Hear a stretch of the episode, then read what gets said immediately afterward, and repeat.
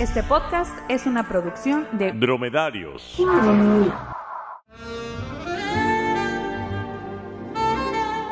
Bienvenido al primer episodio de, espero la primera de muchas temporadas, de nuestra radionovela Crónicas de Uber. Uber Lara es un chofer de taxi que transita por las calles de Ensenada en busca del sustento familiar. En su trayecto se encuentra con infinidad de personajes y situaciones.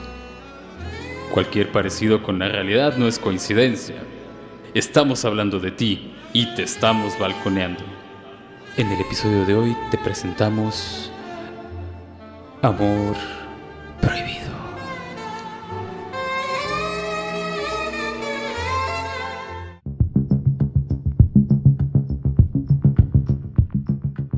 Ensenada, tierra de tacos de pescado, paseos ciclistas, carreras de día y la baja mil. Es mi primer día. Miro mi teléfono con un solo pensamiento. Que me llegue una alerta de servicio. En eso, cual relámpago llega una, y me indica que debo dirigirme a una zona de alta alcurnia, a recoger a una cliente llamada Brenda. Ella sube a la parte trasera del auto y hago las preguntas de rutina. ¿Quieres poner tu música? Cierro las ventanas. ¿Te gustaría conducir? No, pero sí puedes hacer algo por mí. ¿Puedo pasarme al frente? Claro que sí, no te preocupes. En eso, su tono de voz cambia. Necesito llegar a mi departamento sin que el guardia se dé cuenta. ¿Cómo? Hazle plática mientras yo me escabullo.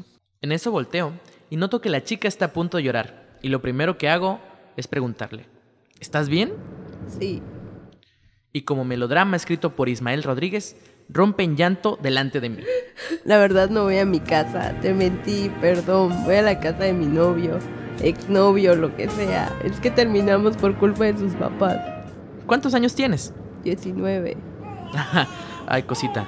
No pasa nada, apenas tienes 19 años. Es que quiero ir a verlo porque me terminó por teléfono. ¿Por teléfono? Bueno. Y la pregunta del millón de dólares.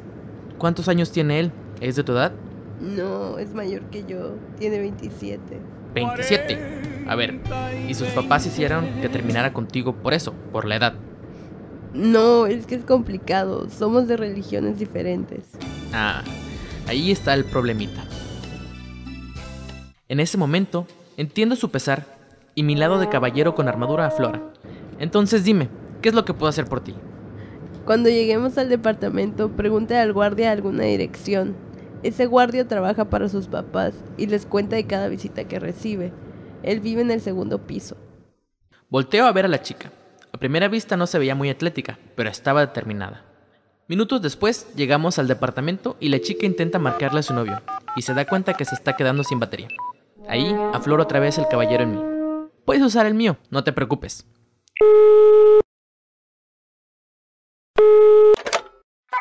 Entonces, suelta la pregunta más usada en la historia de la telefonía celular. Hey, soy yo, ¿dónde estás? ¿Vas a volver? Ok, aquí te voy a esperar. Déjame aquí, por favor. Miro mi reloj. Son las 11.30 de la noche y no podía dejar de imaginar a esa pobre chica esperando a su desconsiderado novio. Me estira un billete de 200 pesos y la tarifa era de 70 pesos. Te puedes quedar con el cambio. No, ¿cómo crees? ¿Cómo me voy a quedar con el cambio? Anda, acéptalo. Yo soy estudiante de medicina y cuando me gradúe puedes pedirme lo que quieras y no te voy a cobrar. No, no me puedo quedar con el cambio. Yo sin saber qué hacer, lo tomo. Volteo a verla y le digo, te dejo mi número. Avísame por favor cuando llegue tu novio para regresar por ti, no importa la hora que sea. En mis siguientes viajes trataba de pasar por el mismo lugar a verificar que estuviera bien. La tercera vez ya no estaba.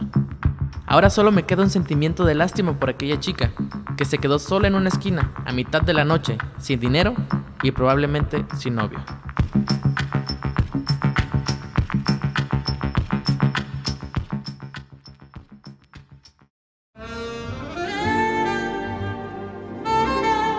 ¿Qué les pareció nuestra primera crónica de Uber? Dramática, ¿verdad? No se pierdan el siguiente episodio titulado Historia de Danzón y de